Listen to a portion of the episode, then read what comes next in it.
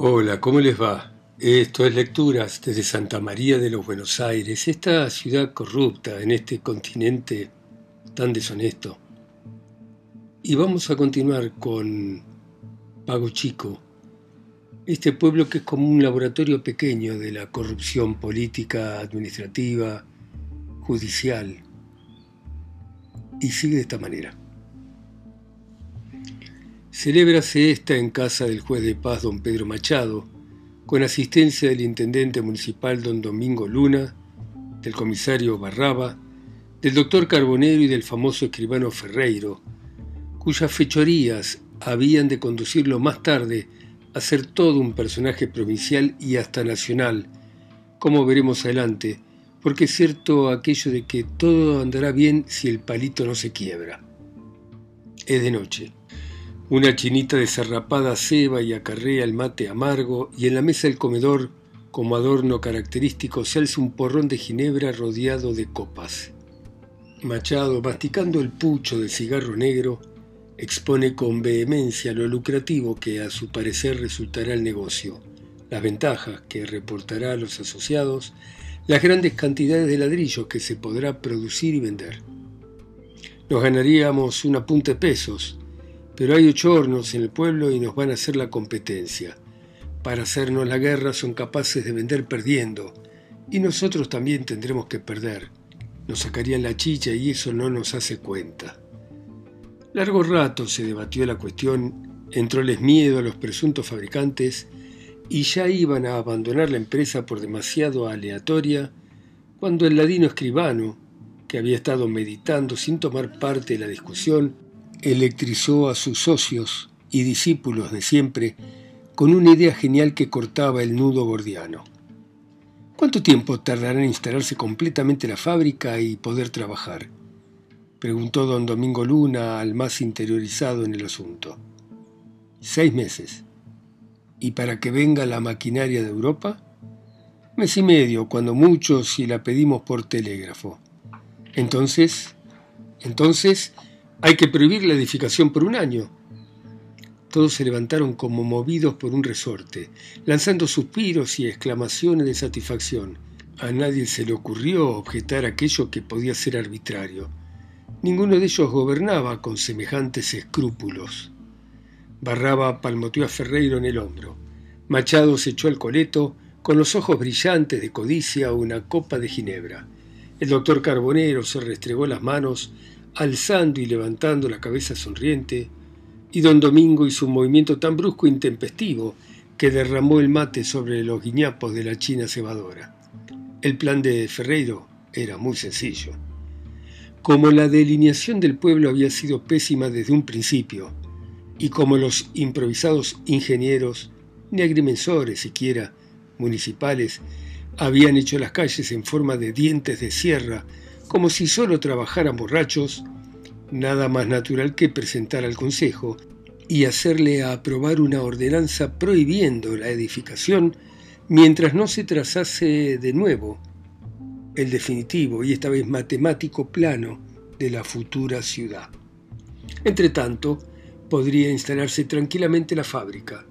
Los horneros, presuntos competidores, reventarían por falta de trabajo y ya libres de temores y al abrigo de toda contingencia, comenzarían a producir ladrillo de máquina, iniciando la era del ladrillo de máquina demarcadora de un nuevo y colosal progreso pagochiquense. Y así se hizo, como se dijo. Los horneros fueron emigrando poco a poco, la maquinaria llegó, la fabricación se inició con un resultado desastroso porque nadie entendía aquellos complicados aparatos tragadores de barro, estiércol y paja.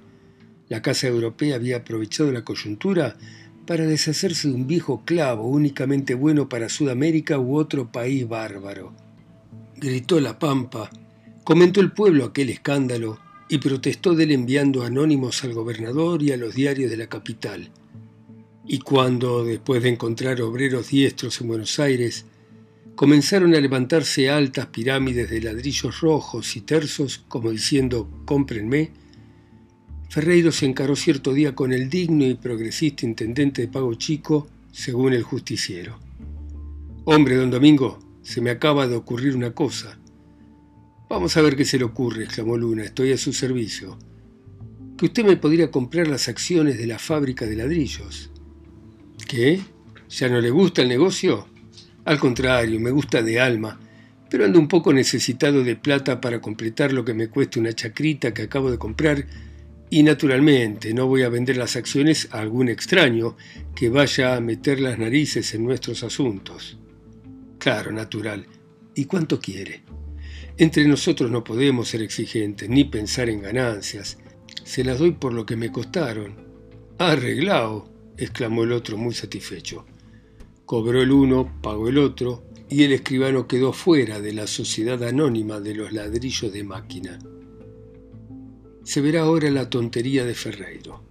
Un mes más tarde, producíase la catástrofe financiera en que hasta los obreros desaparecieron del país, porque el metal valía cuatro veces más que su valor fiduciario, y don Domingo Luna, hecho un puerco espín, exclamaba, a este Ferreiro no hay por dónde agarrarlo, me ha fregado lindo y decir que para esto largué la ordenanza de la prohibición que inventó el muy canalla, aguantando los chaguarazos de los diarios y todo pucha con el hombre.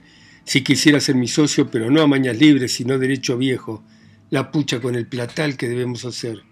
Una vez se atrevió a increpar al escribano, quien sonriendo se le dijo, mire viejo, yo no he perdido un real en esta crisis, al contrario, estoy más rico que antes. ¿Y sabe por qué?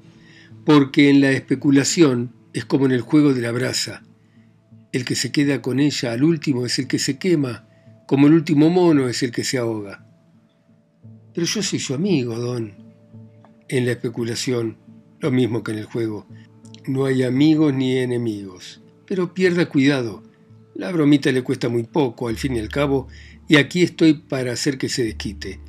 Compre certificados del Banco de la Provincia. Yo sé lo que le digo Dentro de pocos meses habrá duplicado o triplicado el capital. Y en efecto, fue un gran negocio para don Domingo, quien perdonó gustoso en vista de ello que lo hubieran hecho comulgar con los malhadados ladrillos de máquina. 7. Beneficencia Pago Chiquense. De las sociedades de beneficencia formadas por señoras que había en Pago Chico, la más reciente era la de las Hermanas de los Pobres fundada bajo los auspicios de la augusta y respetable logia Hijos de Irán, que le prestaba toda su cooperación. La primera en fecha era la Sociedad de Damas de Beneficencia, naturalmente ultracatólica y archiaristocrática, como se puede, y vaya si se puede, serlo en pago chico. Las hermanas de los pobres se instituyeron para llenar un vacío, según dijo La Pampa, y la verdad es que en un principio hicieron gran acopio de artículos de utilidad y de ropas, cuyo reparto se practicó con acierto entre pobres de veras sin distinción de nacionalidades, religión ni de otras pequeñeces. También distribuían un poco de dinero, prefiriendo, sin embargo, socorrer a los indigentes con alimentos y objetos dándoles vales para carnicerías, lecherías, boticas, panaderías, todas de masones comprometidos a hacer una importante rebaja. La sociedad prosperó con gran detrimento de la otra, que ni tenía su actividad, ni usaba de los mismos medios de acción, ni aprovechaba útilmente sus recursos. Se hablaba muy mal de esta última. Las damas de beneficencia no servían ni para Dios ni para el diablo según la opinión general. Es decir, esa opinión se relacionaba con a quién servía, ¿Por qué no servía a las viudas, ni a los huérfanos, ni a los pobres, ni a los inválidos y enfermos, sino servía a su digna presidenta Misia Gertrudis, la esposa del tesorero municipal, quien hallaba medio de ayudarse a sí misma, no ayudando a los demás con los recursos que le llovían de todas partes. Pero eso sí, la contabilidad de la asociación era llevada a secundum arte, limpia y con buena letra, como que de ello cuidaba el mismo tesorero, esposo fiel y servicial. ¿Tendrían o no tendrían razón de ser las hablillas circulantes? ¿Viviría o no viviría Misia Gertrudis de lo que se daba, con bastante generosidad para los pobres? ¿Esquilmaría o no esquilmaría el óvulo común? El hecho es que anualmente estrenaba dos o tres vestidos de seda que hacían poner rojas y verdes y amarillas de envidia a la comisaria, a la evaluadora, a la misma intendenta. De cuando en cuando hasta compraba un nuevo solarcito en las afueras del pueblo. En su casa nunca faltaba una copa de oporto de regular para arriba. Forma de obsequiar las visitas con cierta distinción, y no se comía mal, ni mucho menos en los almuerzos que ella y el tesorero daban a sus amigos, enemigos más bien. Porque si no nos equivocamos, en todo el pueblo no había una persona que no hablaba pestes de la tesoreril pareja, hasta entre las que más la festejaban. Claro está entonces que la calumnia fue creciendo, creciendo, y no tardó mucho en llegar a los propios oídos de la mismísima Misia Gertrudis, en alas de la voz pública representada esta vez por una vieja pagochiquense, infatigable en la tarea de llevar y traer chismes y habladurías. Doña Dolores, digna esposa del escribano Martín Martínez y enemiga a muerte de Misia Gertrudis, implacablemente la despellejaba, pero fingía ser su amiga, y hasta puede que lo fuera en el instante en que conversaba con ella.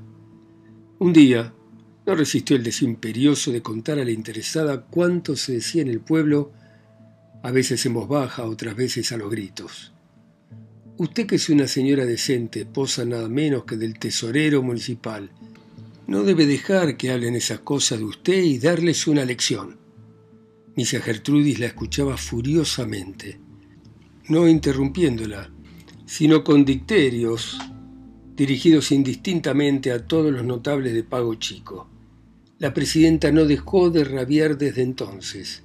Loca de indignación y de ira, llegó hasta jurar que presentaría su renuncia, cuya sola enunciación la hacía estremecer, y declaraba voz en cuello que lo único que no podía soportar era la ingratitud, la injusticia de que se la hacía víctima inmaculada y dolorosa. ¿Calumniarme a mí? ¿A mí? A ver si hay una sola de esas hijas de una tal por cual que sea capaz de administrar también como yo. Que vengan, que vengan a examinar mis libros. Y ostentaba los modelos de caligrafía pacientemente ejecutados por su marido, pero allá en el fondo, su conciencia hacía un balance que nunca se habría atrevido a presentar ni a esa ni a otras damas cualesquiera y le imponía una visión, como implacable libro diario, de los kilos de carne, de azúcar, de yerba, de arroz, de fideos y los litros de leche, de vino, de aguardiente, de aceite de petróleo que debía a los pobres.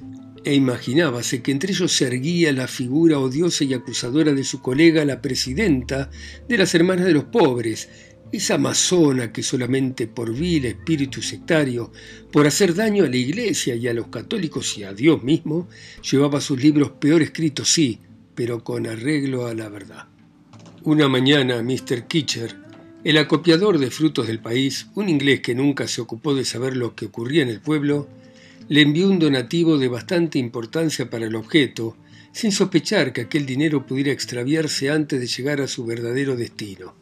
Misia Gertrudis había notado aquel día, no sin pena, que el bolsón de terciopelo cerrado por un cordón de seda, en el que guardaba aparte el dinero de los pobres, estaba completamente vacío, sin el más mínimo resto de limosna.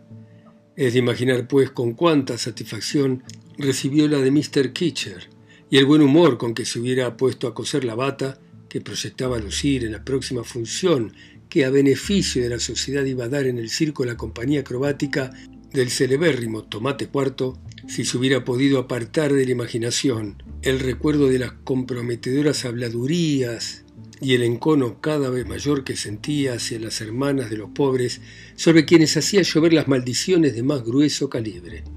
Así que apenas se sentó, y sin advertirlo, se puso a murmurar dicterios enardeciéndose cada vez con el propio rumor y la propia ponzoña de sus rezongos. Aquí le manda esto el sastre, díjole la chinita liberata cuando apenas había dado dos puntadas. Era la cuenta de una compostura de ropa de su marido y del arreglo de la levita negra para el Te Deum del 9.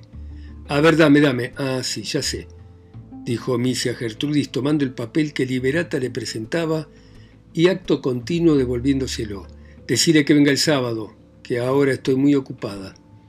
Pero en ese instante recordó la ofrenda de Mr. Kitcher, cuyo dinero tenía aún en el bolsillo, e iluminada por una súbita inspiración, lo que puede la costumbre, bolsiqueó por la manera, asió el bolsón de terciopelo e inmovilizó a la chinita que lleva a salir gritándole Espérate. Muy grave, con una gravedad que imponía como siempre respeto, agregó No le digas nada, Tomás.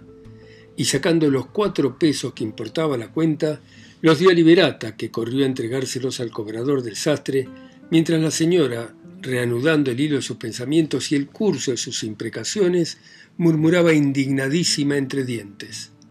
Pícaras, sinvergüenzas, sospechar de que robo, yo, yo. Quisiera que estuvieran un momento en mi lugar para ver las cochinadas que harían. Pero se arrepintió de haber invocado tan peligrosos testigos y paseando la mirada recelosa por el cuarto, tanteóse el vestido, a ver si el bolsón de terciopelo continuaba en su sitio para seguir socorriendo a los pobres acreedores. 8. Poncho de verano. Desde meses atrás no se hablaba en pago chico sino de los robos de hacienda, las cuatrerías más o menos importantes, desde un animalito hasta un rodeo entero, de que eran víctimas todos los criadores del partido, salvo, naturalmente, los que formaban parte del gobierno de la comuna, los bien colocados en la política oficial y los secuaces más en evidencia de unos y otros. La célebre botica de Silvestre era, como es lógico, centro obligado de todo el comentario, ardoroso e indignado si los hay, pues ya no se trataba únicamente de principios patrióticos, entraba en juego y de mala manera el bolsillo de cada cual. Por la tarde y por toda la noche la oposición desfilaba frente a los globos de colores del escaparate y de la reluciente balanza del mostrador, para ir a la trastienda para echar un cuarto a espadas con el fogoso farmacéutico acerca de los sucesos del día. A don Melitón le robaron anoche, de junto a las mismas casas, un padrillo fino, cortando tres alambrados. A Méndez le llevaron una puntita de 50 ovejas Lincoln. Fernández se encontró esta mañana con 15 novillos menos en la tropa que estaba preparando. El comisario Barraba salió de madrugada con dos vigilantes y el cabo a hacer una recorrida. Aquí estallaban risas, risas sofocadas, expresivos encogimientos de hombros, guiños acusadores, maliciosos. El mismo a ser el jefe de la cuadrilla, murmuraba Silvestre afectando frialdad. Mmm, apoyaba Viera el director de La Pampa, meneando la cabeza con desaliento. Cosas peores se han visto y él no es muy trigo limpio que digamos. Él, gritaba don Ignacio, caudillo opositor, todavía, es un peine que ni caspa deja. Y cómo está perechando el hombre. No hace mucho se compró la casa en que vive. Ahora ha adquirido una quinta junto al arroyo. ¿De dónde saca para tanta misa? Negocios no se le conocen. La subvención de la municipalidad no es cosa, y los cinco o seis vigilantes que se come y no aparecen más que en las planillas no dan para esos milagros. No ha de mojar nomás en los abigeatos. Los otros grupos de independientes y opositores explanaban el mismo tema y compartían la misma opinión. El gran cuatrero, pudiera o no pudiera aprobársele, indudablemente era el comisario Barraba Quién sabe si con la complicidad de otros funcionarios, pero en cualquier caso con su tolerancia. La corrupción del poder, como decía La Pampa, es tan contagiosa que cuando invade un cuerpo no deja un solo miembro libre y luego sigue transmitiéndose alrededor de tal manera que todos vienen a quedar infestados si se descuidan. Así te diera yo a vos alguna coima y veríamos, refunfuñaba el señor comisario para sus grandes bigotes. Entre tanto, el escándalo y la indignación pública iban subiendo de punto.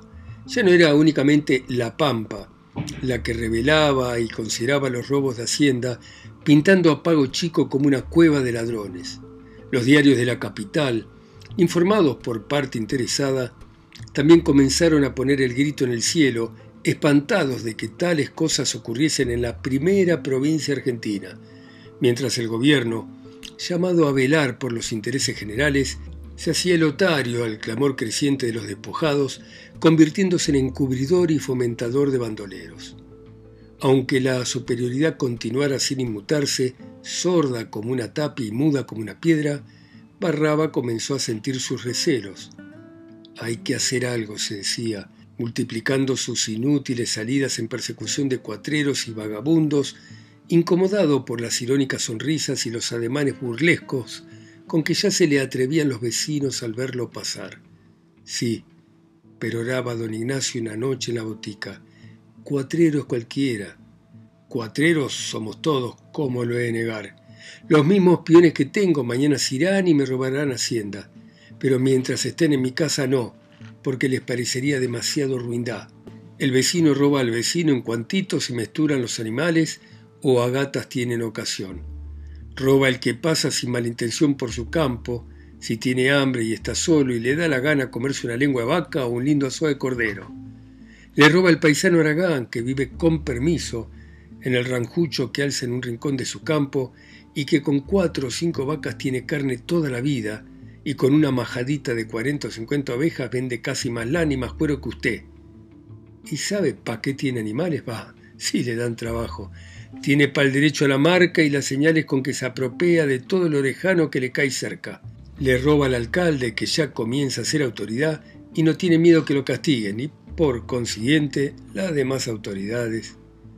Pero esto es Sierra Morena, clamó el doctor Pérez y Cueto, exagerando aún su acento español y el gobierno de la provincia debería... Ya le he dicho, interrumpió don Ignacio, que el gobierno no tiene columna más fuerte que el cuatrero, ya sea de profesión, ya por pura volada de aficionado. Los cuatreros son sus primeros partidarios. Esos son los que eligen los electores, los diputados, los municipales. Esos son los que sostienen, junto con los vigilantes, a la autoridad del pago y de ahí el mismo gobierno. Y para pagarles el gobierno los deja vivir, es natural. En tiempo de elección les hace dar plata, pero como no puede estar dándoles el año entero, los contempla cuando comienzan a robar otra vez.